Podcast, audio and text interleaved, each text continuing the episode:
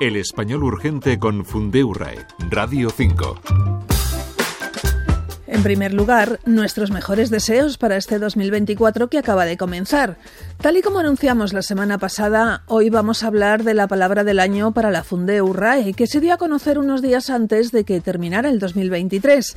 Bienvenido, Javier. Antes de desvelar cuál es, recuérdanos en qué consiste esta elección de la palabra del año. Hola, Esmeralda. Pues desde el 2013 hemos seleccionado cada año una docena de palabras con presencia en la prensa y que además ofrecen algún interés lingüístico, reflejado sobre todo en alguna de nuestras recomendaciones, y de ellas elegimos la palabra del año. Ya son unas cuantas, y hemos tenido selfie, confinamiento, aporofobia, microplástico y algunas más. Incluso en algún caso la palabra no era exactamente una palabra. Eh, sí, ocurrió el año pasado con inteligencia artificial, y en el 2019 cuando elegimos esos iconos que empleamos para comunicarnos por las redes sociales y que se conocen como emojis o emojis. ¿Y la de este año es? Polarización.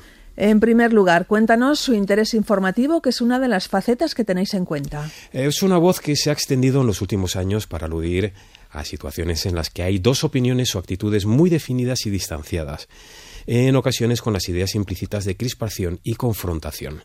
La hemos visto en los medios en múltiples contextos y a nivel mundial en sociedad, política, opinión pública, redes sociales. Además de la actualidad está también la faceta lingüística. Aquí, ¿qué puntos de interés podemos encontrar? Pues es una buena muestra de cómo pueden ir viajando los significados de las palabras con el tiempo, porque polarización nos viene de polo, que tiene raíces en el griego y que está relacionada con la geometría, una materia bastante alejada de este uso actual que ha convertido polarización en nuestra palabra del año. Para empezar por el principio, ¿cuál es ese concepto geométrico de polo? Bueno, la voz del griego clásico es polos, que significa eje de rotación.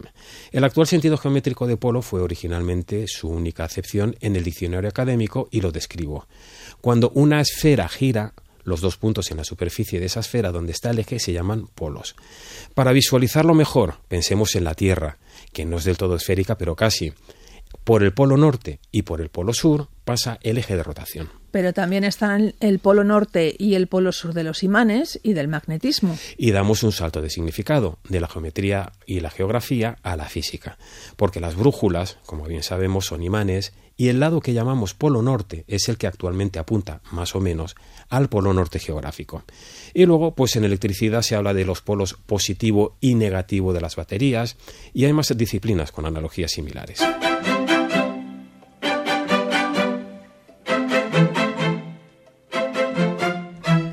Hasta ahora hemos hablado de polo, pero la palabra es polarización, así que vamos a centrarnos en ella. Pues de polo sale el adjetivo polar y de este salen polarizar y polarización.